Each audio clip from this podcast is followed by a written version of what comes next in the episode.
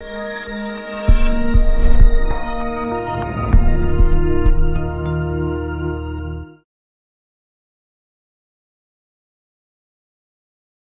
tal? Muy buenos días, bienvenidos a sesiones online de Portal Odontólogos, ya estamos conectados con el doctor Wilmer Yavar, bienvenidos. Y bueno, pues vamos a presentarlo, vamos a leer su currículum y recuerden que estamos en las diversas plataformas, compartan con los colegas, reaccionen y bueno, pues cuéntenos de dónde nos están viendo. El tema de hoy es plan estratégico para el consultorio dental moderno y el doctor Wilmer Yavar cuenta con práctica privada en odontología general, es fellow de la Academia de Odontología Internacional FADI y administra cinco oficinas dentales en el condado de Riverside, California. Director ejecutivo de Yavar Dental Group, que comprende algunas corporaciones dentales y algunos negocios en diferentes áreas comerciales. Se graduó de la Universidad Nacional Mayor de San Marcos en Lima, Perú. Tiene licencias para practicar odontología en Perú, China y Estados Unidos. Retiene membresías en la American Dental Association, California Dental Association, Tri-County Dental Society, past president de Peruvian American Dental Association, presidente de la IOI Zona Oeste de Estados Unidos, coordinador SOLA USA, también Estados Unidos, presidente F. Dila, área de California. Y bueno, pues sin más preámbulo, doctor Wilmer, bienvenido. Vamos a dar inicio agradeciendo a la IOI, también a la Academia Internacional de Odontología Integral por hacer posible esta charla. Y bueno, pues sin más preámbulo, le cedemos el micrófono y adelante con su presentación. Ah, muchas gracias, Humberto. Eh, bueno, en primer lugar, quería agradecer a a todos los colegas que me están escuchando, a todos los internautas que están aquí eh, presentes en esta ah, transmisión. Eh, la verdad, ah, muy contento, muy agradecido de estar aquí con ustedes. Eh, también ah, quiero agradecer a la Academia Internacional de Odontología Integral, especialmente al doctor Sergio Hiskin, que es el presidente de esta organización, por esta cordial invitación. Aprovecho la oportunidad para invitarlos a todos ustedes al séptimo Congreso Mundial de la IOI que se llevará a cabo en Rosario 2021. Entonces, eh, sería muy lindo encontrarnos en, Argentina en septiembre 10 al 13. Entonces, eh, como ustedes saben, este congreso no se pudo realizar en septiembre del 2020 por, eh, por la pandemia que estamos viviendo y pues eh, casualmente eh, vamos a conversar un poco de, cómo es la, la pandemia en la odontología.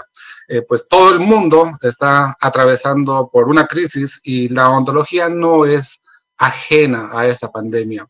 les cuento un poquito de cómo, cómo va la pandemia aquí en Estados Unidos y sobre todo en California. Eh, nosotros dejamos de trabajar en, eh, en, el mes de marzo, aproximadamente el 15 de marzo, hubo un mandato del ah, gobierno estatal y uh, pues las oficinas se cerraron, solo se podían hacer las emergencias. Entonces nosotros aquí en California estábamos viendo horrorizados lo que pasaba en Nueva York, Nueva York, a New Jersey, donde pues los casos aumentaban eh, eh, pues de una forma increíble, ¿verdad? 10 mil, 15 mil casos de COVID-19 y todos los servicios de salud estaban colapsados. Pero en California no se daba ese fenómeno. En California lo que estaba pasando era que pues habían pocos casos y todos estábamos en casa, ¿verdad?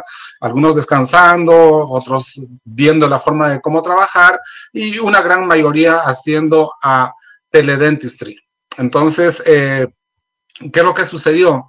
aproximadamente en, junio, el, el gobierno de California da luz verde para que las oficinas dentales abran las oficinas. Y pues eso es lo que hicimos, eh, eh, preparados, digamos, con, eh, con todos los controles que los órganos de, gobierno nos indicaban, abrimos las oficinas.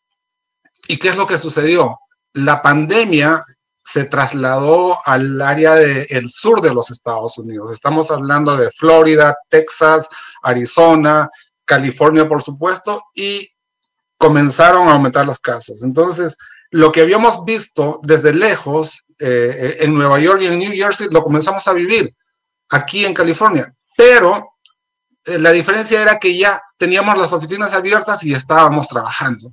Entonces, en el mes de julio llegaron a, verse casos de hasta 15 mil casos por día, que es, bastante en realidad. Eh, y pues nosotros estábamos abiertos y estábamos trabajando.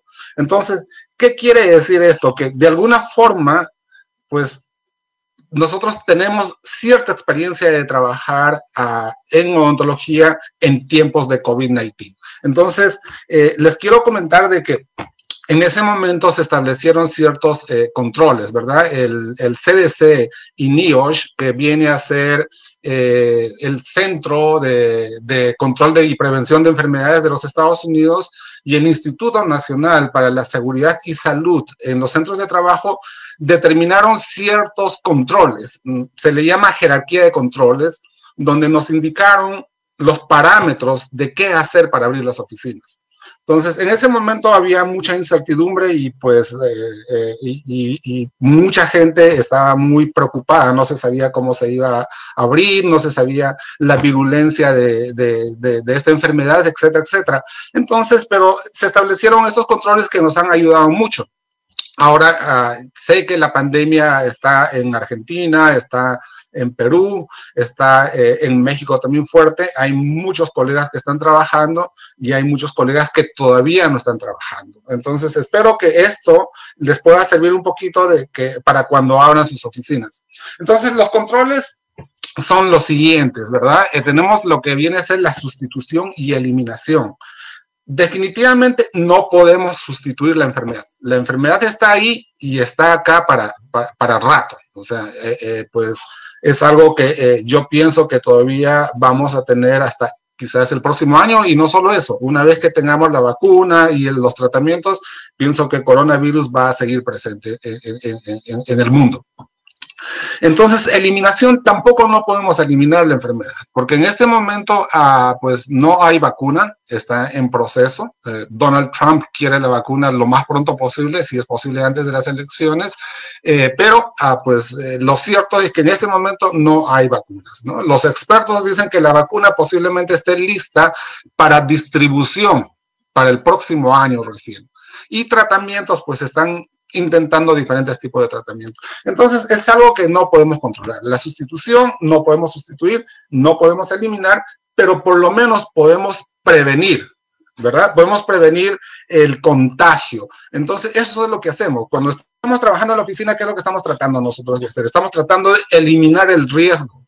Entonces, lo que nosotros hacemos es traemos a los pacientes eh, previamente han sido, ellos tienen que llenar un cuestionario, han sido entrevistados para estar seguros de que puedan venir a la oficina y no sean portadores del coronavirus. O sea, esa es la idea, ¿no? O tratar de eliminar el riesgo, eh, o sea, prevenir por ahora. Entonces, para eso usamos dos tipos de controles, que son los controles administrativos y los controles de ingeniería. Entonces, aquí tenemos los controles administrativos. Los controles administrativos son controles básicamente donde nosotros tenemos que instruir a nuestros empleados. Eh, todo el mundo sabe la importancia de las mascarillas.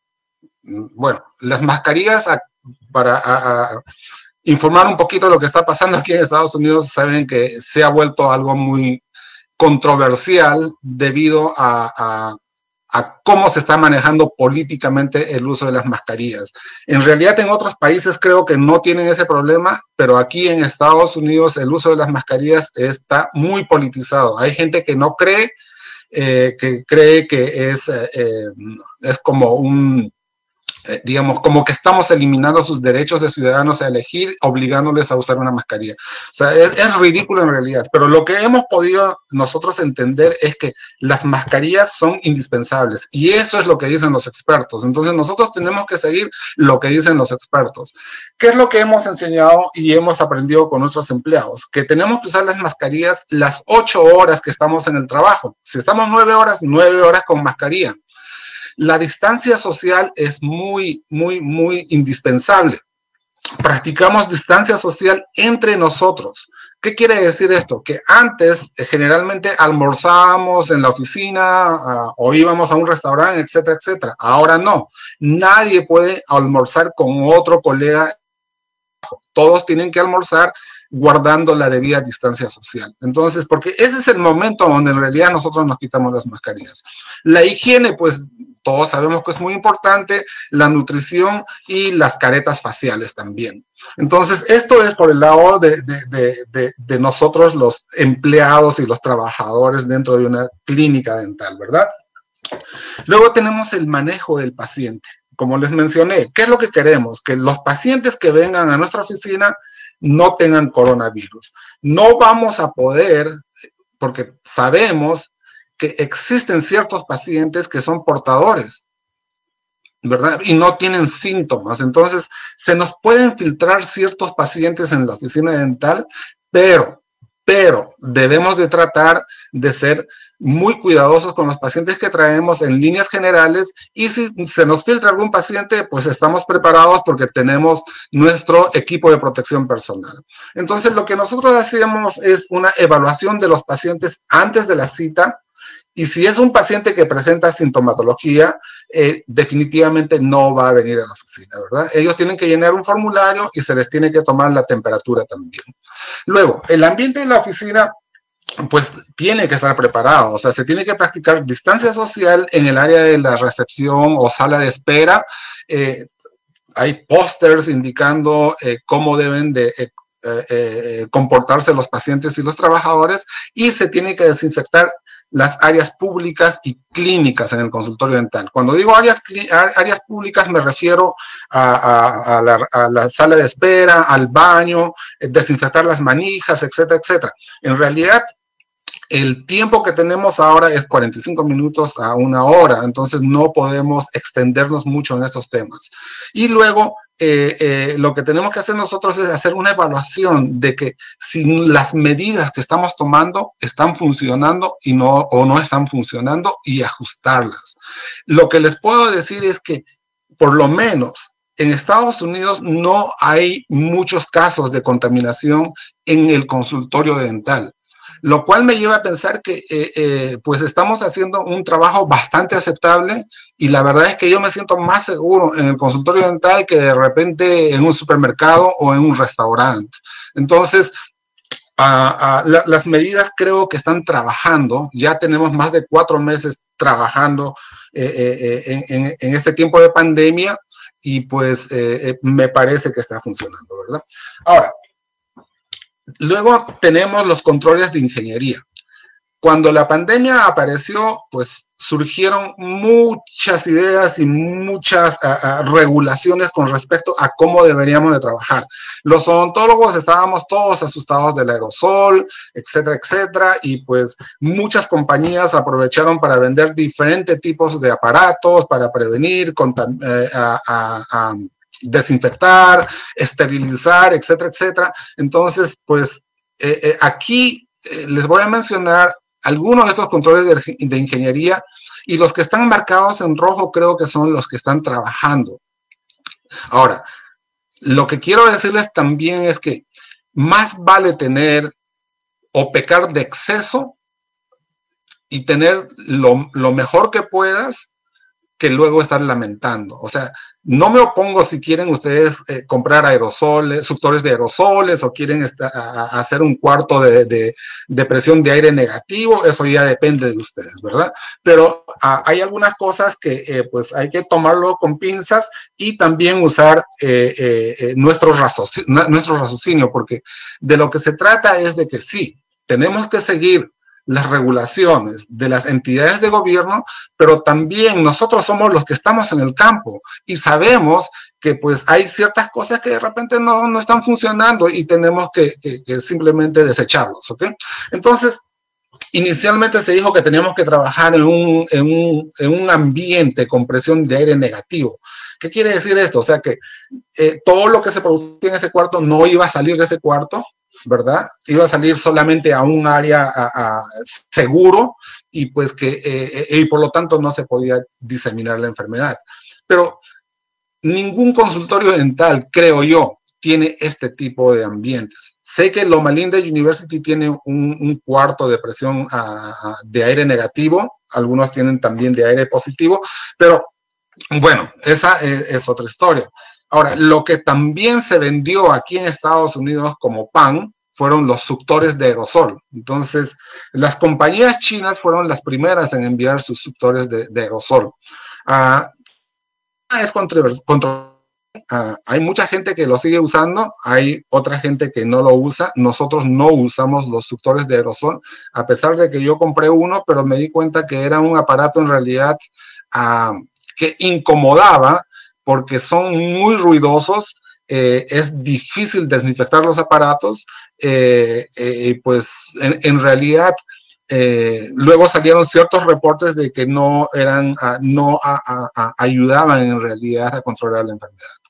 También ah, se han ah, puesto eh, equipos de ultravioleta que van ah, junto con el aire acondicionado. Luego tenemos lo que es el ozono en el cuarto de máquinas.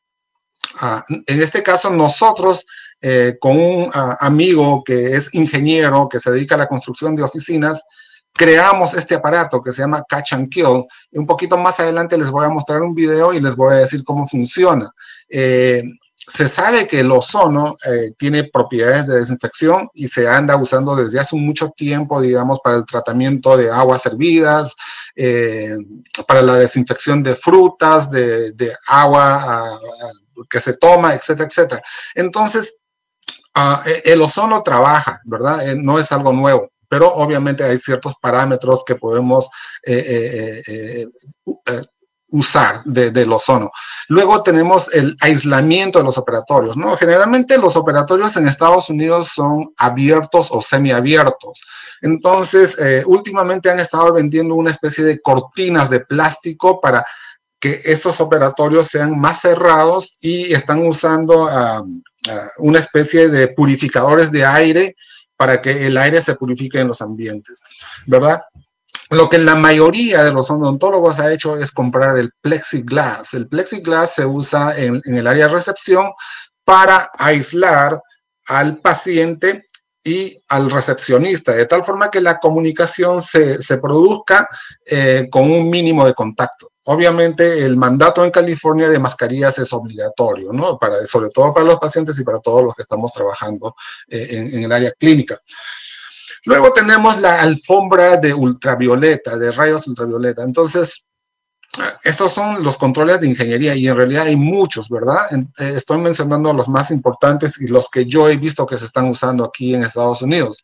La alfombra de, rayos ultravioleta sirve para desinfectar los zapatos. Eh, es algo que acabo de comprar hace, más de una semana, ya lo tenemos en las oficinas, lo estamos implementando, eh, porque el otro método que estábamos usando era una mezcla de hipoclorito de sodio y agua que poníamos en una bandeja y los pacientes pisaban y luego secaban sus zapatos, ¿verdad? Entonces, eh, esta es una alternativa al, hipoclorito de sodio en bandeja que hemos estado usando. Eh, luego tenemos los nebulizadores con ácido hipocloroso. Eh, en realidad, el ácido hipocloroso es bastante barato. Eh, es más, nosotros lo estamos haciendo. En el mercado hay unas maquinitas que te producen ácido hipocloroso mezclando agua y sal. Estas, maquinitas cuestan como 100 mm, dólares, 120 dólares y te pueden eh, eh, producir una buena cantidad de ácido hipocloroso, ¿verdad? Y si lo usas con un nebulizador, puedes desinfectar las áreas que tú creas conveniente en tu consultorio dental. Luego tenemos algo de algo que yo considero eh, eh, que tal vez es lo más importante para las clínicas, que es la succión de alta velocidad. La succión de alta velocidad es estándar en Estados Unidos. Todos nuestros consultorios tienen una succión de alta velocidad que em, es... Eh, el, aparato que, que, se usa para esto es una bomba de succión que está en el cuarto de máquinas. Entonces, lo que hace esta bomba de succión, succiona todo el líquido y todo el aire que se produce en la cavidad oral cuando estamos usando la pieza de mano y por lo tanto estamos succionando el aerosol también.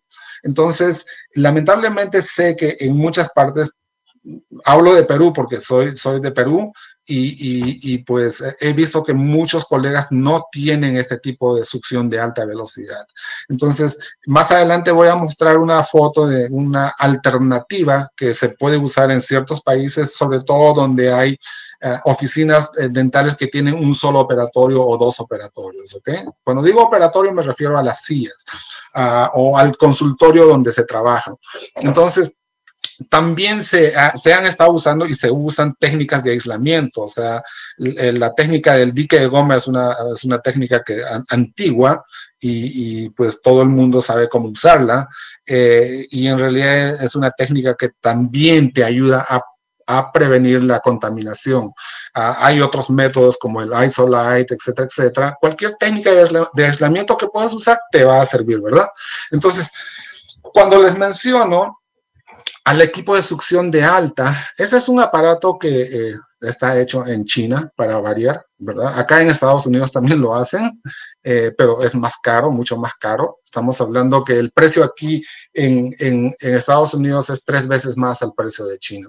Entonces, esta es una succión de alta velocidad portátil. Como pueden ver, tiene un... una bomba de succión y tiene un compartimiento para, para todos los desechos y toda la saliva y el aire que, se aspira de la boca del paciente.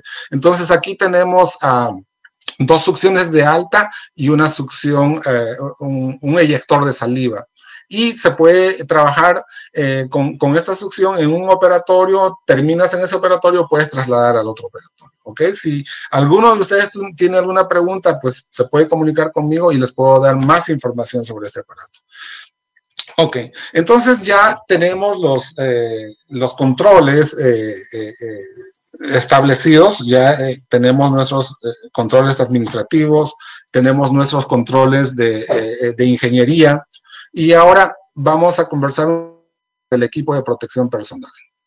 Uh, Estoy corriendo un poquito porque quiero cubrir a, ciertos temas y, pues eh, les pido disculpas de antemano porque estoy corriendo, ¿ok? En realidad. Eh, pero pues eh, creo que si, si es que se da la oportunidad en otra ocasión podemos discutir un poco más profundo sobre todas estas cosas. Entonces todos sabemos que el odontólogo está trabajando en un área de riesgo, ¿verdad? Que es mediano riesgo y alto riesgo. El personal administrativo trabaja en un área, ah, vamos a decirle, de, mediano riesgo, pero nosotros que trabajamos con aerosol, sí estamos trabajando en un área de alto riesgo. Entonces, no voy a, detenerme en los detalles, pero lo que sí quiero mencionarles es que el personal clínico que está trabajando con procedimientos con aerosol debe de trabajar con mascarillas o respiradores N95. Eso es lo que dice el CDC, ¿ok? Acabo de revisar las regulaciones y que han sido tomadas también por el CDA, eh, eh, que viene a ser California Dental Association, dice que debemos de trabajar con respiradores N95. Pero como también ha habido una crisis y no se puede, no se puede conseguir este tipo de mascarillas todavía, parece mentira, pero no está disponible en el mercado, entonces, estamos trabajando con equivalentes, ¿no? Que viene a ser el KN95, ah, que es eh, eh, hecho en China y que tiene también eh, un rango de filtración del 95%. Estamos trabajando con los gorros, los cobertores de, la cabeza, el cobertor de zapato. También tienes la opción de trabajar con zapatos solamente para el trabajo. Obviamente, pues se tienen que desinfectar todos los días, ¿verdad? Esos zapatos no se van a la casa. Eh, guantes, definitivamente. Eh, los mandilones, que son nivel 2 o 3, y las caretas faciales. Entonces, eh, eso es el equipo básico que estamos usando, pero si, si vamos a la parte económica, sabemos que eso tiene un costo, ¿verdad? Es, es una inversión que pues lamentablemente tenemos que hacer. ¿Ok? Entonces, ah, acá les voy a mostrar el sistema Catch and Kill, que es el sistema ah, de ingeniería que hemos creado nosotros, que em, eh, pues eh, tiene eh, ozono para tratar, digamos, eh, todos los desperdicios, eh, sobre todo los líquidos y el aire que nosotros succionamos y, mandamos al cuarto de máquinas, ¿ok? debido al tiempo, tengo dos videos, perdón, voy a, a pasar el siguiente video que ya está instalado en la oficina, ¿ok? El audio no está funcionando, me dicen ahí. Entonces, acá pueden ver el generador de, ozono. Este es un generador de ozono que eh, se instala en el cuarto de máquinas. Eh, déjenme ah, encontrar el puntero. ok, acá tenemos el, generador de, eh, de ozono que puede ser regulado porque pues hay ciertas oficinas que son más grandes y van a necesitar mayor cantidad de ozono y hay otras oficinas que son más pequeñas van a necesitar menos cantidad de ozono, porque eh, el, éxito del ozono está relacionado con el tiempo de concentración en el agua y el tiempo de contacto también con el ozono. Entonces, eh, luego nosotros, a ver, vamos a ver el video. Se detuvo. Vamos a regresar. Mm. Ok. Parece que no funciona con puntero. Ya, ahí va. Bueno. Eh, ahí tenemos el, el generador de ozono. En la parte de abajo, no voy a usar el puntero porque parece que se detiene, ¿ok? Eh, en la parte de abajo pueden ver el recipiente que eh, colecta el agua y el oxígeno que vienen de los operatorios y las burbujas me están indicando el, ozono que se está liberando en este recipiente. Luego de ahí es liberado al desagüe y liberado en el techo hacia el medio ambiente. Entonces, este es nuestro cuarto de máquinas y ahí tenemos instalado el Catch and Kill, que es un sistema de purificación de eh, todos los desechos o residuos de la oficina y que nos permite prevenir la contaminación cruzada, porque acuérdense que en ese mismo cuarto tenemos la compresora y la compresora lo que está haciendo es succionar el aire y está enviando a todos los operatorios para que nosotros podamos trabajar con el aire de las compresoras, ¿verdad? Entonces, eh, eh, ese aparato es un aparato que nosotros lo hemos eh, diseñado y lo estamos vendiendo aquí en Estados Unidos ah, y pues creo que nos está ayudando a, prevenir la contaminación cruzada. Luego hablábamos de los controles de manejo del paciente. Entonces, acá les voy a mostrar un video que no, el audio tampoco no está funcionando, pero les voy a explicar cómo es que nosotros eh, procedemos a trabajar con nuestros pacientes, ¿verdad? Voy a acelerar un poquito porque ya se nos ha ido 30 minutos y todavía no hemos hablado nada del planeamiento estratégico de la oficina dental, pero definitivamente COVID-19 ha cambiado la forma como estamos trabajando. Entonces, eh, eh, pues esto ya viene a ser parte también de cómo vas a planificar y cómo vas a trabajar en tu consultorio dental.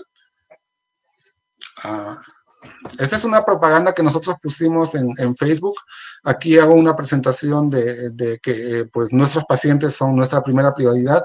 Ahí pueden ver el plexiglass, ¿no? Que son las barreras, eh, acá le dicen uh, sneeze guard, son las barreras que te permiten aislar al paciente y al recepcionista en este caso. Esta es una oficina de niños donde eh, eh, pues vemos pacientes de ortodoncia y también pacientes de odontología general.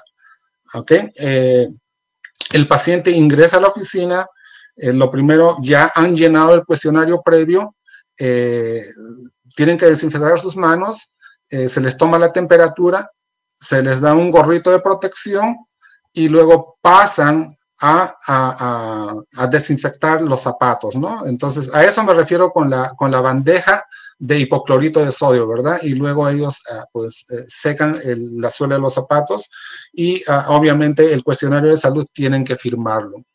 Entonces, aquí les quiero mostrar la otra alternativa, que es la, la, ah, alfombra de, eh, de, eh, radiaciones de luz ultravioleta, ¿ve? Entonces, el paciente ingresa se sube a, este aparato que es automático. El tiempo de, exposición es como 8 a 9 segundos Supuestamente ese es el tiempo necesario para desinfectar los zapatos y de ahí ya el, paciente está listo para ingresar al consultorio. Obviamente tiene que firmar los documentos, lo hace electrónicamente, los, eh, los eh, consentimientos informados, eh, la historia clínica, etcétera, etcétera, todo es electrónico. Entonces, en cierto momento estuvimos trabajando con estos mandiles pero no son aconsejables. Si pueden ver, en la parte de abajo del mandil está como que se abre, ¿verdad? Entonces, no es aconsejable usar este tipo de mandiles porque eh, pueden eh, eh, permitir cierta filtración, sobre todo en los áreas que están abiertos. Esto fue al comienzo de la pandemia cuando no había EPPs, entonces ya ahora hemos cambiado y estamos usando otro tipo de mandilones. Es más o menos así como estamos trabajando ahora. Entonces, estos mandilones son de nivel 2, eh, que los hemos traído de China y estos son los que estamos usando. Entonces, ah, hemos cambiado, modificado muchas cosas eh, eh, en el proceso, o sea, ahora ya estamos usando otro tipo de caretas faciales, estas eran las... Ah, ah, las descartables, pero pues eh, ya ahora hay diferentes tipos de caretas, ¿no? Que se pueden usar con lupas, sin lupa, de, mejor calidad, etcétera, etcétera. Entonces, como que el mercado ya se está estabilizando y ya podemos conseguir muchos eh, eh, equipos de, de protección personal que nos van a ayudar a hacer un trabajo más eficiente. Ok, entonces, luego de esta ah, breve explicación de cómo estamos trabajando aquí en, Estados Unidos, eh, eh, pues voy a, pasar a, conversar y explicar un poquito el contexto de la ontología en Estados Unidos y pues definitivamente hay cosas que se aplican para aquí, para Estados Unidos y hay otras cosas que se van a aplicar para Sudamérica probablemente. Eh, afortunadamente puedo decir de que eh, eh, la ontología, el odontólogo está dentro de los 10 mejores trabajos y, esto es con todos los años. O sea, todos los años la ontología está en primer lugar, segundo lugar, tercer lugar, pero nunca baja de, yo no he visto que baje el tercer lugar. Eh, la ontología es una carrera ah, muy hermosa, pero al mismo tiempo te brinda muchas satisfacciones porque está bien considerada, sobre todo en Estados Unidos ah, y me imagino que también en otros países eh, eh, más adelantados. Entiendo que nuestros países eh, en Sudamérica, algunos de ellos tienen ciertas, bueno, hay, hay, ciertos problemas con la carrera. no está de repente reconocida como debería ser, pero ah, en este caso les quiero comentar de la realidad de los que trabajamos, trabajamos aquí en Estados Unidos, ¿verdad? Entonces, como pueden ver, el odontólogo en el año 2019 estaba considerado en segundo lugar. Eh, ¿Quién está en primer lugar? El desarrollador de software. No, necesita, no, no necesariamente está basado en el salario, está basado, digamos, en, la cantidad de trabajo, en, en, la demanda de trabajo, ¿verdad? Y otros factores más. Entonces, el odontólogo con una media de 151 mil dólares al año está considerado eh, en los top 10, en el segundo lugar, ¿no? Ah, y pues eh, se dice que todos los que están por encima de 100 mil dólares están en el 1% de las eh, carreras mejor consideradas en el mundo. O sea, el odontólogo, digamos, de Estados Unidos está en ese 1%. Ok. Hasta aquí todo bonito, el odontólogo viene a Estados Unidos, gana buen billete, pero ¿qué es lo que pasa? ¿Verdad? Por eso es que eh, eh, invoco sobre todo a los, a los odontólogos jóvenes, a los que están estudiando, a punto de terminar, que, piensen en el futuro, o sea, no solo en, el, en, lo inmediato, sino en el futuro. Y estamos hablando del retiro, ¿verdad? ¿Qué pasa en el retiro? La mayoría de los odontólogos se van a retirar pobres.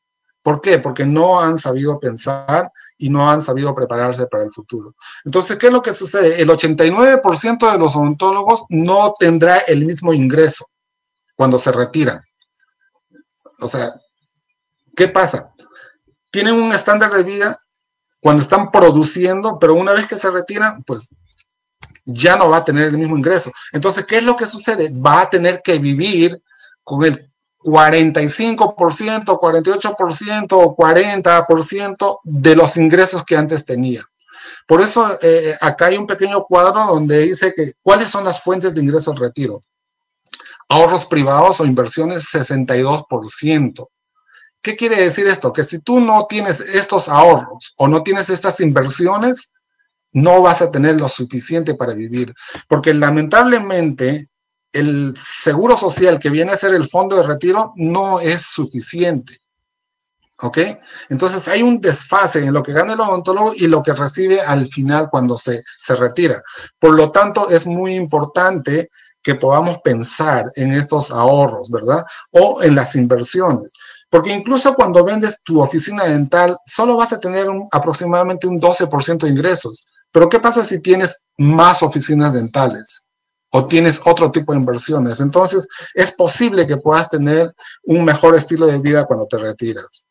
Diversificar, sí y no. Ah, yo, en mi opinión, les aconsejo a los odontólogos nuevos que diversifiquen, ¿verdad? Una de las, ah, ah, de las formas de diversificar es comprar propiedades en bienes y raíces. Bienes y raíces nunca va a estar mal. Puede bajar un poco en ciertas temporadas de crisis, pero en líneas generales, eh, eh, este tipo de bienes y raíces, digamos, eh, genera un valor que más adelante cuando te retires lo puedes vender y puedes vivir de esos ingresos. Inversiones en fondos mutuales, no nos vamos a detener mucho en esto, inversiones en empresas privadas, diferentes tipos de negocios, pero definitivamente hay algo que también les tengo que decir zapatero a tus zapatos. Nosotros somos odontólogos, debemos de invertir en nuestro consultorio dental, ya sea alquilando o comprando, pero es lo que sabemos. Sabemos de odontología. Entonces, comencemos con la inversión en odontología y más adelante podemos hacer otro tipo de inversiones. Ah, por ejemplo, ah, ah, propiedades, como les mencioné, a mí me gusta eh, o, he hecho algunas pequeñas inversiones que me han dado muy buenos resultados y, por eso les transmito, o sea, de que eh, eh, a mí me hubiese gustado, digamos, que cuando tenía 30 años o algo por el estilo, me expliquen algo de esto, entonces tal vez hubiese podido hacer más cosas. Por eso mismo es que trato de comunicar a las nuevas generaciones esto, o sea, piensen y traten de invertir, ¿ok? Ah, ahora nosotros tenemos una tienda médico-dental Ah, y estamos vendiendo productos también, o sea, estamos vendiendo, por ejemplo, uh, CT scans, ventiladores, eh, el catch and kill, estamos vendiendo aparatos de, no, perdón, eh, equipo de protección personal. Ahora, ¿por qué decidí hacer esto? Porque eh, si yo soy el que trae estos productos directamente de la fábrica, yo puedo traer a precios uh, que no tienen igual, o sea, son precios eh, inagualables, o sea, que no tienen, eh, no tienen igual en realidad, o sea, precios económicos en otras palabras. Entonces, puedo suplir mis clínicas con este tipo de productos y también puedo vender una parte de estos productos y ganar algo de dinero. Todo dinero que ingresa a, tus, a, tus cuentas es algo, ¿verdad? O sea, no se puede despreciar ningún tipo de ingreso. Entonces, estamos también, eh, como les digo, vendiendo este tipo de productos, ¿verdad? Ah, Ahora, hay otro tipo de cosas que se pueden hacer que a veces no te generan ingresos, es, más como un hobby, pero quién sabe, puede llegar a ser eh, eh, una, una, buena inversión. Por ejemplo, eh, el próximo año vamos a organizar un congreso en China, ya tenemos la aprobación de Tianjin, estoy invitándolos también para este congreso, todavía no tenemos fecha.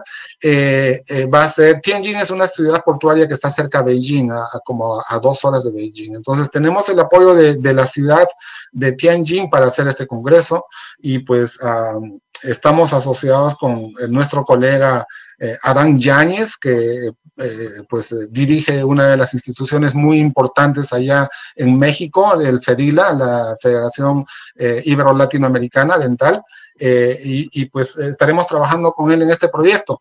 Obviamente siempre es bueno tener proyectos debajo del tablero, ¿verdad? Nosotros estamos trabajando en software y algunas cositas más que, que no, creo que no es momento de mencionar, pero la idea es esa, o sea, tener bajo la manga algo, ser emprendedor, o sea, no, no conformarse. Ok. también quiero mencionarles algo que es muy importante. El doctor Alex Giannini dice que hay cinco Ds que destruyen al dentista. La muerte es una, obviamente si te llega la muerte, pues se destruye completamente tu sueño, es algo que es inevitable, pero la idea está en que pues si te vas a morir, te mueras después de haber hecho algo, ¿verdad? Ah, es algo que no podemos pero lo que tal vez sí podemos controlar es que el odontólogo no debe meterse en drogas, o sea, porque las drogas aquí es un problema grave, en, eh, sobre todo con algunos odontólogos, y pues obviamente estar metido en drogas conlleva a la ruina también. El, el, la, la, otra D que destruye el dentista es el divorcio. ¿Ok? Entonces, hay que tener cuidado con esto. O sea, pues escoge a tu pareja, quiérela, respétala, porque sabes que vas a vivir con ella toda la vida. Aquí dicen que si tú te divorcias una vez, ah, o si no te divorcias, te puedes retirar a los 60 años, ¿ok? Si te divorcias una vez, vas a trabajar hasta los 70 años. Pero si te divorcias dos veces, vas a trabajar hasta morirte. Entonces, hay que, hay que considerar este asunto muy importante. la otra D que destruye al dentista es la disability o invalidez. Pero obviamente tampoco es algo que no se puede controlar. Si vas a tener un accidente, si pasa algo, pues te puede traer consecuencias graves y también hay que ir preparándose para eso. ¿Ok? Ah, y lo otro es la estupidez. Pues.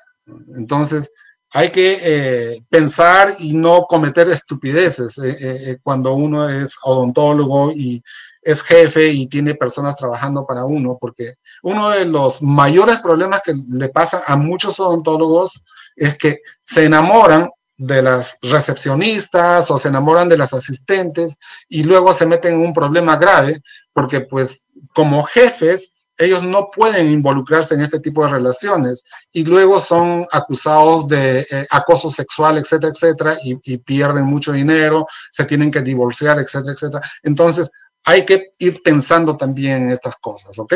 Ya que estamos hablando de planeamiento, uh, del consultorio dental y estamos hablando del futuro, pues hay que considerar ciertas cosas. Entonces, uh, ya vamos entrando de lleno al tema, no nos, ya no nos queda mucho tiempo, pero ahí vamos. Uh, siempre nos han dicho que el doctor es un, el dentista es un artista, es un ingeniero, y es verdad, el odontólogo es un, es un artista porque pues diseña sonrisas, eh, construye puentes, coronas, etcétera, etcétera. Pero jamás nos dicen de que el odontólogo también tiene que ser un administrador. Y ahí está el problema. El odontólogo no sabe nada de administración. Entonces lo que nosotros aprendemos lo aprendemos poco a poco y pues, y a veces todo ese tiempo que hemos perdido no lo podemos recuperar. Entonces, lo primero que tenemos que entender es que la ontología tiene dos áreas bien establecidas. Uno es la parte clínica, donde tenemos cursos hasta más no poder, ¿verdad? Cursos por todo sitio de ontología estética, etcétera, etcétera. Hay que prepararse, hay que brindar lo mejor que podemos a nuestros pacientes y lo podemos hacer a través de la clínica. Pero también tenemos que entender que la ontología tiene una parte de negocio nosotros estamos dentro del proceso productivo. Nosotros lo que damos son servicios dentales y por esos servicios dentales nos pagan y pagamos impuestos. Entonces tenemos que entender mejor esa parte de negocios. Y entendiendo esa parte de, negocios nos va a permitir crecer. ¿Ok? Entonces, aquí tenemos las diferentes etapas para el crecimiento de eh, múltiples oficinas dentales. La opción es de cada uno. Cada quien decide lo que quiere para sí. Nada más, lo único que les digo es que tienen ah, que ser ah, humildes, ¿ok? O sea, en primer lugar, estos son principios o pilares básicos que ciertos grupos grandes han establecido, ¿verdad? Y no, no es que yo lo he establecido ni nada por el estilo. Entonces, por ejemplo, la humildad es un punto muy importante. Lo que pasa es que muchos odontólogos son demasiado, uh, uh, um, no son humildes, ¿verdad? O sea, se creen lo máximo. Entonces, cuando tú crees que eres el único que puede hacer ese trabajo, te limitas. Te limita porque no puedes crecer. Hay que saber delegar, hay que saber entrenar, ser mentores para que otros odontólogos también puedan hacer lo que tú estás haciendo. Entonces, eh, este pilar es muy importante. Obviamente la honestidad, la responsabilidad, eh, la lealtad, son, son pilares muy importantes cuando estás construyendo tus oficinas dentales. ¿Ok? Entonces, la primera etapa es lo que todos queremos llegar, que es la práctica tradicional o individual, que es la primera oficina dental, ¿verdad? Eh, todos queremos una oficina dental.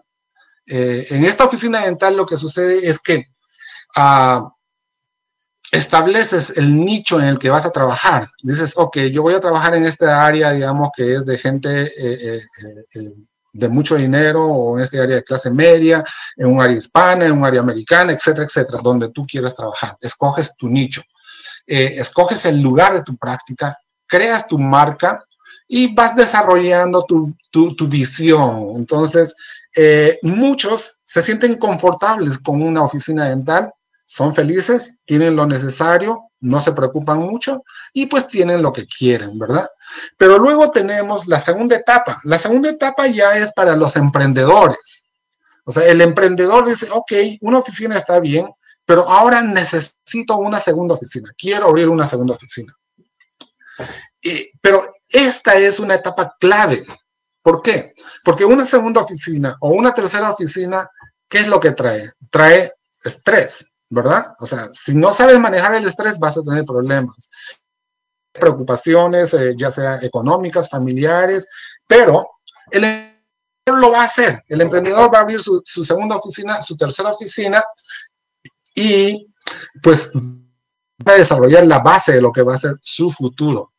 Entonces ya está trabajando con sistemas, eh, ya tiene protocolos, eh, siguen ciertos ah, ah, indicadores eh, claves que tenemos que seguir y pues él es el, que produce, el mayor productor, se puede decir, porque trabaja en una oficina unos días, va a otra oficina, trabaja otros días. Entonces es un emprendedor que ya ha crecido.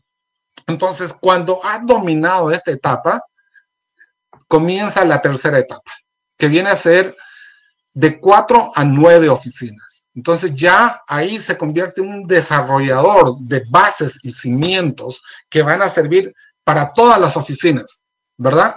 Ah, entonces ya centraliza o descentraliza, eh, tiene ciertas estrategias para adquirir las oficinas, ya sea comprando oficinas o tal vez eh, eh, construyendo desde cero. Nosotros hemos construido nuestras oficinas de cero, pero pues hay que pensar también en comprar oficinas que ya están produciendo. Entonces, no hay un camino correcto o incorrecto, es en realidad eh, lo que uno quiere hacer. Entonces, eh, estas son etapas donde eh, ya se, se, tienen que medir todo lo que estás haciendo. O sea, tienes que tener un equipo que te va a ayudar a desarrollar estas oficinas. ¿Ok? Luego tenemos la cuarta etapa, que ya es una etapa, digamos, de crecimiento de 10 a 20 oficinas. Eh, la quinta etapa es de 21 a 40 oficinas y la sexta etapa ya es una etapa, ah, ah, ah, es, una etapa muy, eh, vamos a decir, donde ya el cielo es el límite. Ya no puedes hacer. acá me dicen que hay algunos colegas que no tienen acceso entonces, eh, bueno, ya no falta mucho para terminar, pero pues tienen que seguir el link que les hemos mandado, tienen que registrarse y una vez que se registran pueden acceder al curso. ¿Ok? Ah, eh, esa es la forma de cómo acceder al curso. Yo lamentablemente no, no puedo ayudarles para el acceso en este momento. Entonces, vamos a regresar, el tiempo se nos está acabando, eh, ya no queda mucho tiempo, no voy a discutir mucho sobre este tema, pero eh, vamos a ir avanzando un poco más, ¿ok? Entonces, tú decides lo que quieres. No hay eh, correcto o, incorrecto. Tú quieres una oficina y estás conforme con una oficina en buena hora, pero hay algo que tienes que entender. Los millonarios odontólogos no tienen una oficina, ¿ok? Los odontólogos que son millonarios tienen cientos de oficinas, muchas oficinas.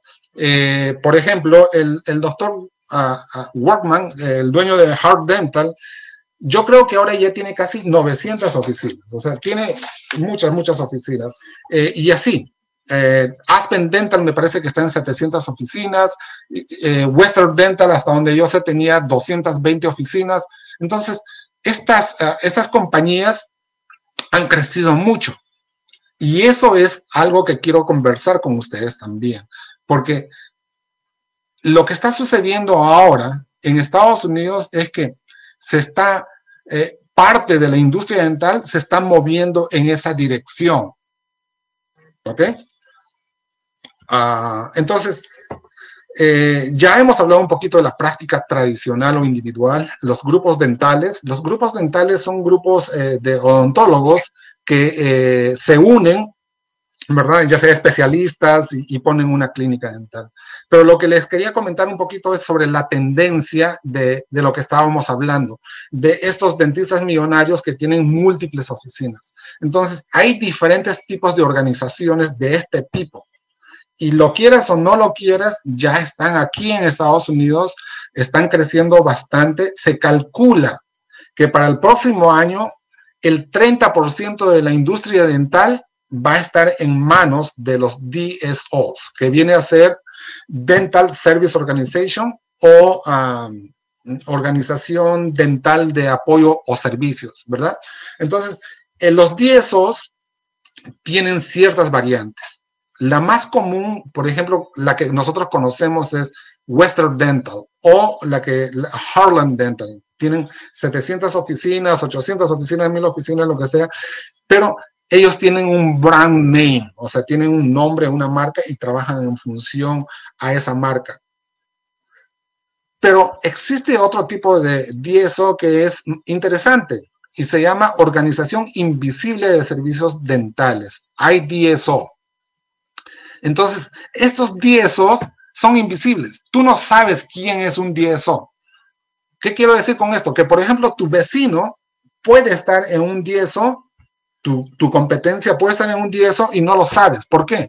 Porque está usando, su propia marca. O sea, los, los DSOs invisibles no usan una marca genérica. Ellos son como el camaleón. Van a, una ciudad, compran o se asocian eh, con unos tres, cuatro dentistas, digamos, de esa ciudad y crean un network de apoyo y nadie sabe que son DSOs. Entonces, eso es lo que está pasando, ¿ok? Ah, ahora, sé que hay mucha gente que no está de acuerdo con este tipo de organizaciones. Mucha gente piensa que son los, los, demonios que van a tomar el mercado. Eh, pero es algo que no podemos evitarlo. O sea, eh, eh, como les digo, para el próximo año van a, a hacer aproximadamente el 30% del mercado. Los 10 DSOs exitosos cada año están creciendo un promedio de 14%. ¿Y qué está pasando con la práctica tradicional o individual? Está decreciendo 7% al año. O sea, hay menos odontólogos que están abriendo sus oficinas. ¿Pero por qué? Porque hay un fenómeno que tiene que ver mucho con los recién graduados. Los recién graduados no quieren responsabilidades. Entonces, ellos prefieren trabajar en una de, este, en una de estas organizaciones donde, digamos, les dan beneficios, eh, eh, les pagan un buen sueldo también y pues eh, no tienen ninguna responsabilidad. ¿Ok? Pero, ¿qué es lo que sucede? ¿Por qué estas organizaciones son, son exitosas? Porque tienen diferentes tipos de modelos. ¿ok? Ellos no se meten con cualquier oficina. Obviamente esto va a tener que ser materia de conversación para otro día, porque quiero avanzar un poquito más, ya me quedan unos seis minutos. Eh, quería hablarles de, lo, de la importancia de nuestra primera oficina, ya sea alquiler, ya sea compra en un, en un, en un lugar de edificio de profesionales, en un centro comercial, etcétera. Hay muchas opciones, ¿verdad? Esta es una, uh, la nueva oficina que vamos a abrir, nuestra quinta oficina. Uh, en el área de Riverside también. Compramos este local, que es un edificio uh, single, uh, you know, uh, individual, eh, era un negocio en realidad. Eh, eh, estaban pensando hacer una, una taquería, pero pues como la situación está muy complicada en este momento para los restaurantes, decidieron parar el proyecto y lo vendieron como estaba. Entonces, eh, lo agarramos a un buen precio porque cuando hay crisis hay oportunidades también. Entonces, a veces hay que tomar esas oportunidades. El edificio necesita remodelación, ya estamos trabajando en los planos, como pueden ver, eh, pero es un proceso que nos va a tomar posiblemente tres a seis meses, así que de acá a un tiempo ya van a ver esta oficina. La otra oficina que, eh, que, están viendo aquí es un edificio que compramos eh, hace algunos años y abrimos nuestra oficina de niños, ortodoncia y odontología general el año pasado. No le quise cambiar la fachada porque me gusta cómo se ve, porque parece un edificio antiguo y en realidad es un edificio antiguo pero por dentro cambiamos todo, ¿ok? O sea, por dentro todo es nuevo eh, y moderno también, pues. Eh, esta es otra oficina que tenemos, pero este es un centro comercial donde estamos alquilando el, espacio. Entonces nosotros tuvimos que hacer la modificación dentro del edificio. Entonces, como pueden ver, hay muchas alternativas, ¿no? Eh, si vas a invertir en propiedad, tienes que invertir más dinero. Si vas a alquilar, vas a invertir menos dinero. Cada uno tiene sus ventajas y desventajas. Ok, ahora vamos entrando de grano al planeamiento estratégico, ¿verdad? Tenemos que tener un sistema de operaciones. Para una oficina, 10 oficinas, 50 oficinas. Tiene que haber un sistema que puedas trabajar. Y la verdad es que a veces muchos de nosotros tenemos un sistema de trabajo que ni siquiera sabemos cómo, o sea, es un sistema empírico, pero es un sistema. Entonces, ah, ese es el sistema que nosotros estamos usando en este momento, que me gustaría que eh, eh, pues eh, ustedes puedan, ah, si quieren tomarle una foto o algo por el estilo, pero esta es la, esta es la, base, digamos, para nuestras operaciones. ¿Ok? trabajamos con el sistema DOP, que es ah, Discover, Organize, Prioritize and Execute, ¿no? En español sería descubrir, organizar, priorizar y ejecutar, que te sirve para todo o sea, para planear una nueva oficina, para descubrir un problema que hay en tu oficina. Entonces, lo que yo hago es, les digo a mis, a mis managers, eh, vamos a tener reunión mensual, por favor, descubran los problemas que hay, vamos a organizarnos, vamos a priorizar y vamos a ejecutar. Entonces, de tal forma que ellas vienen y me, explican qué es, qué problemas hay y cómo podemos resolver, ¿verdad? Entonces, luego tenemos un ciclo de administración. El ciclo de administración es básicamente la parte de lo que estamos hablando, la parte del negocio. ¿Cómo vas a manejar la parte del negocio? Luego tenemos el ciclo de servicio, que es eh, eh, la parte clínica. Ahora, todo esto funciona con protocolos y descripción de funciones. Obviamente, cada uno tiene que tener sus funciones. Eh, desarrollar este tema nos va a tomar mucho, mucho tiempo, pero quería que por lo menos vean eh, eh, eh, la base de cómo se trabaja. Entonces, también quiero mostrarles ah, el, diseño básico para una oficina donde se tiene que resaltar tres aspectos importantes. Uno es el flujo de la oficina dental y vamos a decir la parte clínica tiene que tener ciertas, ciertos componentes muy importantes. Uno de ellos es el cerebro de la oficina, eh, el, cuarto de telecomunicaciones, que es donde se encuentra el, el, servidor que va a alimentar todo el sistema de network de la oficina, y el cuarto de máquinas, ¿ok? El cuarto de máquinas donde tenemos nuestra compresora, nuestra bomba de succión, nuestra, nuestro calentador de agua, etcétera, eh, eh, donde tenemos nuestro aparato que va a prevenir la contaminación cruzada, el catch and kill. Entonces, ese es el cerebro de tu oficina dental. Y en el medio ustedes pueden ver la esterilización, ¿verdad? La esterilización es como decir el corazón de una oficina. Porque cuando estás hablando de un consultorio dental que tiene cinco operatorios, seis operatorios, siete, siete, siete consultorios, tú necesitas que todo se mueva rápidamente. Entonces, la esterilización, si no está bien estructurada, es un cuello de botella. Entonces, que va a demorar todos los procedimientos. Por eso la esterilización tiene que estar centralmente ubicada de tal forma que se pueda distribuir hacia los operatorios y se pueda, digamos, mejorar el flujo. Y mejorando el flujo, obviamente se va a mejorar la producción, ¿ok? Ah, odontología a cuatro manos es importante. Está demostrado que eh, el trabajo en equipo eh, eh, pues permite minimizar el tiempo de trabajo, el paciente menos tiempo en la oficina dental y por lo tanto mayores ingresos. El equipo de rayos X es indispensable. Ahora ya se están usando, pues han bajado mucho de precios los, los CT scans, eh, el tomógrafo. Entonces, el tomógrafo para implantes, para endodoncia es, es casi indispensable ahora también. ¿Ok? Entonces, eh, Ah, yo lamento eh, que se haya acabado el tiempo. Eh, me hubiese gustado ah, cubrir más cosas, pero pues eh, les agradezco a, a, todos ustedes por haberme escuchado. Ya ha pasado una hora. de verdad, muy agradecido. Si tienen algunas preguntas, pues aquí estoy. Gracias, doctor. Buenísima exposición. Muchísimas gracias. Agradecemos a los que están conectados, lo vamos a poner a cuadro y bueno, pues si quieren realizar sus preguntas, hacer algún comentario, pues les recordamos que lo pueden hacer a través de las distintas plataformas que tenemos para ustedes, Facebook, YouTube y Periscope. gracias a todos los que nos saludan en Veracruz, en Guanajuato, en Sinaloa, en Tabasco, Tijuana, Baja California, en La Paz, Michoacán. Muchísimas gracias al Estado de México, en Toluca, Aguascalientes, Guanajuato, muchísimas gracias también. Eh, Argentina, Bolivia, España, muchísimas gracias. A Colombia, muchísimas gracias también. A Perú. Y bueno, pues muchísimas gracias nuevamente a todos. España, gracias. Gracias. Tenemos varias preguntas que le realizan. ¿En qué estudio científico se basan para la desinfección UV para los zapatos? Bueno, ah, eh, ya se ha, estudiado de que UV, eh, eh, hay diferentes tipos de, radiaciones UV, ¿verdad? Entonces, la VC que tiene una onda corta es la que se usa en el área médica, ¿verdad?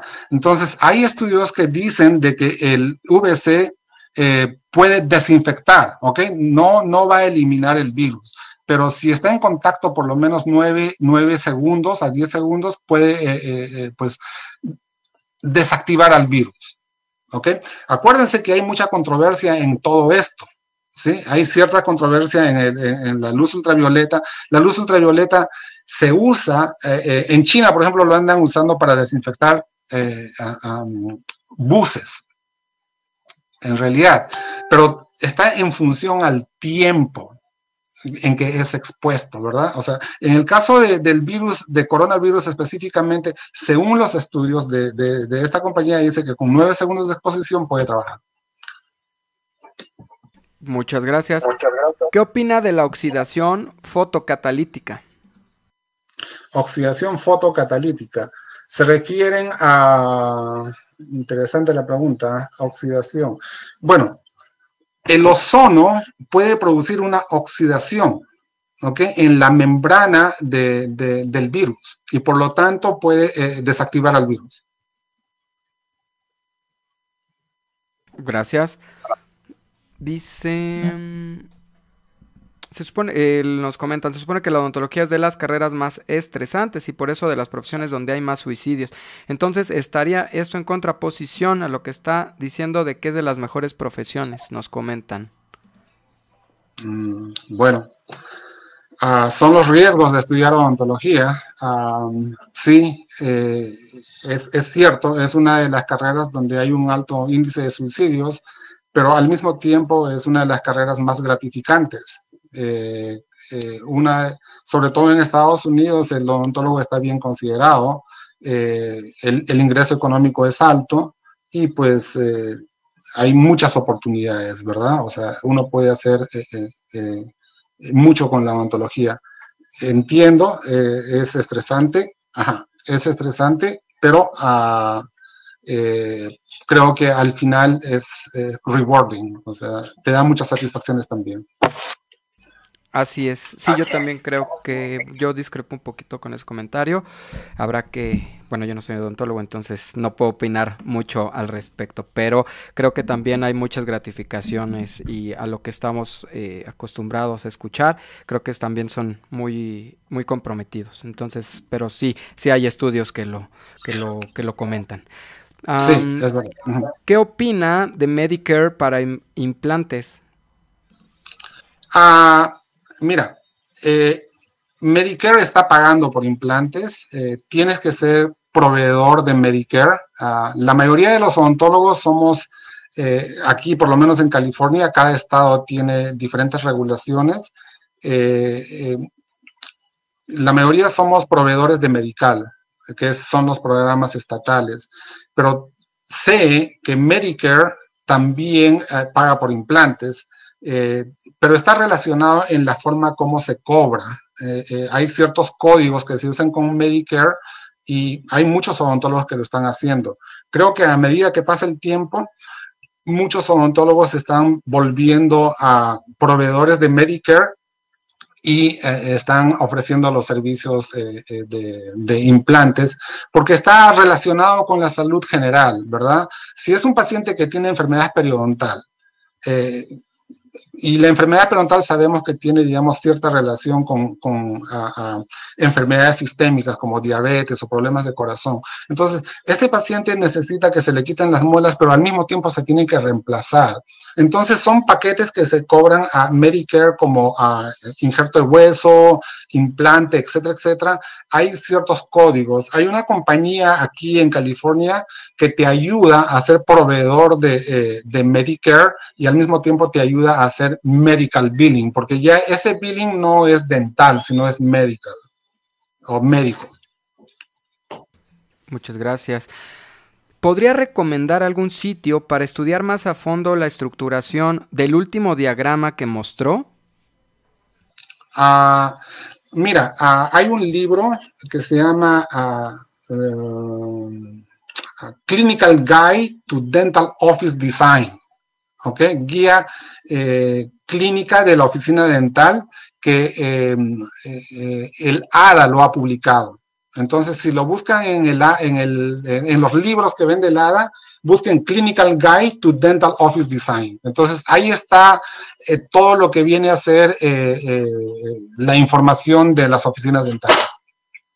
Gracias. ¿Podría compartirme su diapositiva de la pirámide? Mm, sí. Ok. Ahora, esta, esta pirámide, pirámide yo la he ido cambiando de acuerdo a mis necesidades. ¿Sí? O sea, aquí estoy mezclando diferentes tipos de, ciclos que eh, ciertos grupos usan y, pues eh, yo voy, digamos, poniendo lo que a mí me gusta, lo que me parece que va a trabajar para mí. En ese sentido, todo es más, más, o sea, e, es abierto, pues hay, hay, mucha información. Los tiempos han cambiado, no es como hace 20, 30 años que no había información. Eh, tenías que tener un libro, ir a la biblioteca, era más restringido. Ahora toda esta información está ahí, es abierto. O sea, el mundo del Internet lo que ha hecho es eh, globalizar la información. Entonces, toda esta información está ahí. El que quiere lo encuentra. Así es, excelente. ¿El libro también aplica para la administración de consultorios, el que comentó de la ADA? No, ese libro es básicamente eh, eh, cómo diseñar, te da una idea, ¿verdad? Entonces, ya para la cuestión esta de, administración de consultorios, ya tienes que buscar otro tipo de libros. ¿Y alguno que recomiende? Sí, sí, casualmente acá tengo algunos libros. Ah, por ejemplo, este es uno, ah, Rocket Fuel, ¿verdad? Eh, que te da una idea de cómo manejar las oficinas. Este es del doctor Wickman and Winters, Rocket Fuel. Acá tengo otro. Uh, how to be a great boss. Mm, luego, um, influence, you know, de, eh, de la psicología de la persuasión. Entonces, hay muchos, muchos libros. Uh, este es otro libro, Scaling Up, ¿no? Para las personas que quieren crecer. Entonces, todos estos libros están a, disposición en Amazon o, en eBay y, la verdad es que las puedes comprar a, precios baratísimos, o sea, porque yo las he comprado y, no son nuevas, o sea, estoy pagando 10 dólares por cada libro, ¿no? O sea, 10, 15 dólares por cada libro. Buenísimo, muchísimas gracias. Nos comenta el doctor Ignacio el Meneses, el reconocimiento al área dentro de las ramas médicas no es muchas veces justo ya que se menosprecia la capacidad académica, eso sí es un hecho. Entonces también hay que, hay que tener mucho, eh, pues, y hay mucha gente que se capacita y hay gente que realmente es muy comprometida, pero sí, definitivamente no, no, se, no se valora. ¿Algo al respecto para comentar sobre eso? Ah, ok. Yo creo que la educación es muy importante. Eh, el odontólogo debe estar preparado en la parte clínica, ¿verdad? Eh, yo sé que la educación tiene sus uh, altas y bajas, eh, dependiendo del país, dependiendo de la universidad, pero lo cierto es que la educación comienza cuando acabas la carrera. O sea, una vez que tú acabas la carrera, te tienes que preparar. Y, pues sí, muchas veces la carrera no es reconocida. Eh, hay países donde la odontología es más reconocida que en otros países, pero definitivamente ah, es muy importante la educación. Así es y de por vida, ¿no? Al final del día, porque como comentan, ¿no? Al final siempre va a haber nuevas técnicas, nuevas tendencias, nuevos modelos para todo, ¿no? Tanto clínicos como administrativos y todo lo demás. Sí, sí, hay una revolución actualmente en la odontología. Todo se está moviendo hacia el área digital, ¿no? O sea, todo está cambiando en realidad. Incluso la forma de hacer marketing eh, está cambiando completamente. La forma de hacer odontología ahora, todo es digital. O sea, eh, es es el mundo del... Y pues los que somos mayorcitos, eh, es un poco más difícil ah, para nosotros ajustarnos a ese tipo de cambios, ¿no? O sea, pienso que los odontólogos que están entre los 60 años para abajo es más fácil acostumbrarse a estos cambios, pero los odontólogos que están por encima de 60 años es más difícil, o sea, hay, hay cosas que pues vamos a, a, a padecer, o sea, a veces a mí eh, el hecho de usar el software, por ejemplo, ¿no? El software de manejo, a veces eh, eh, se me complica, pues todo se puede en realidad. Y, es verdad, hay que estudiar hasta, hasta el final. Buenísimo, muchas gracias. Ahí en pantalla está el link del doctor, eh, dontolos.mx diagonal Wilmer-Yavar.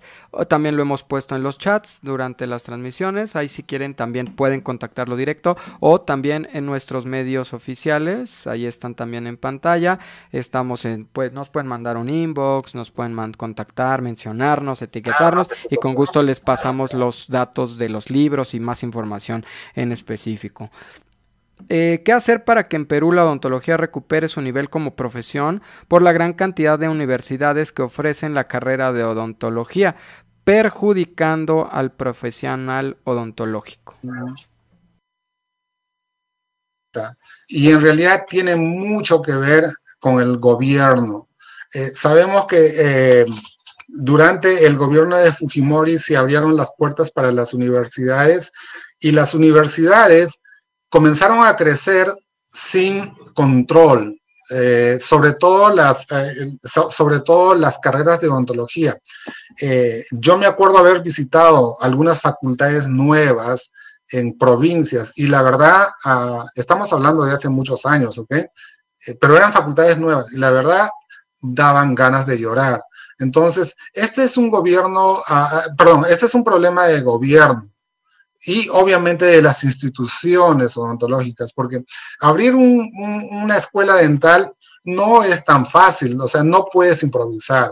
Eh, tienes que tener una base muy, muy fuerte, una base eh, eh, donde se va a brindar la educación a los, a, los estudiantes que merecen, porque de verdad es un demérito para la profesión que haya graduados que pues no tienen idea ni dónde están parados.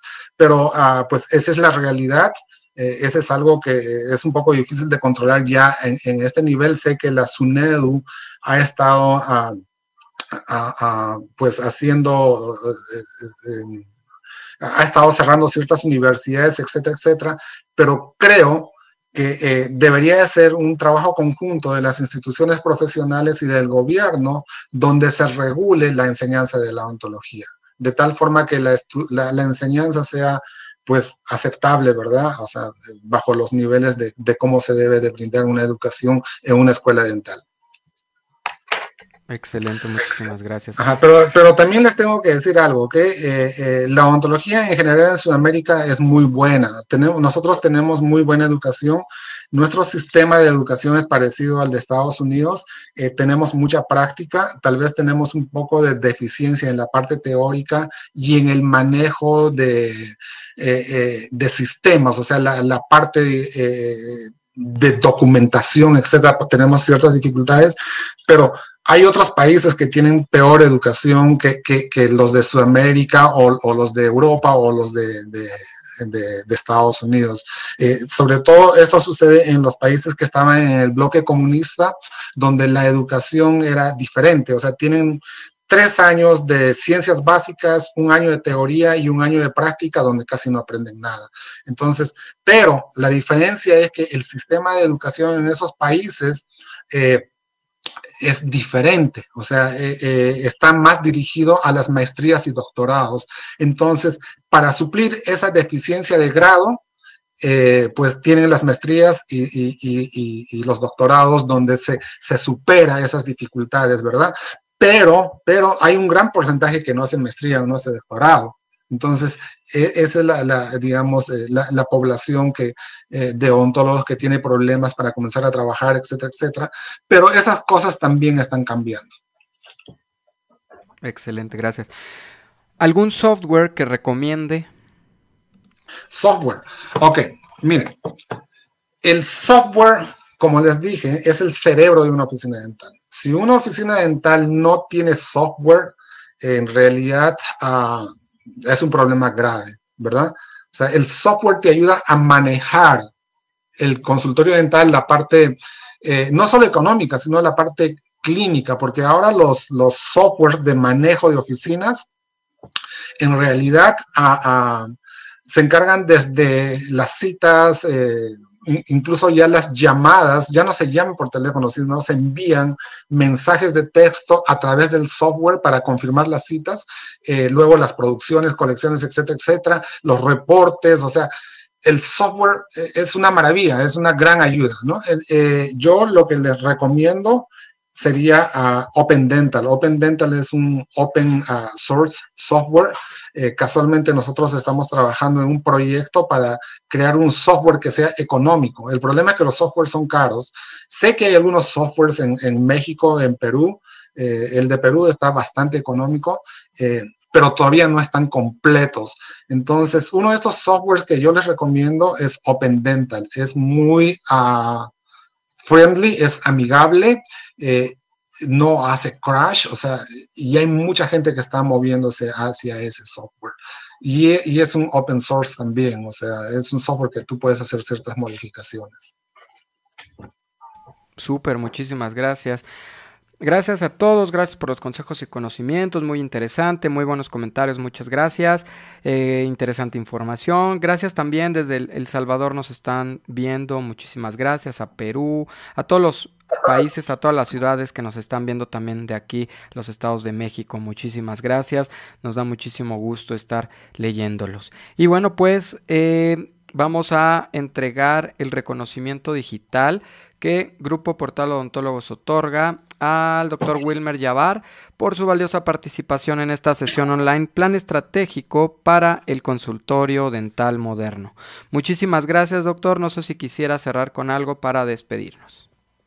Ah, muchas gracias, Humberto. De verdad, los felicito a ustedes como portal de odontólogos. Creo que están haciendo una buena labor, sobre todo en este tiempo donde no nos podemos eh, eh, encontrar en, congresos, en, mítines, eh, pero ustedes están haciendo un buen trabajo integrando a los odontólogos a través de, esta plataforma y pues de las otras plataformas que se están usando.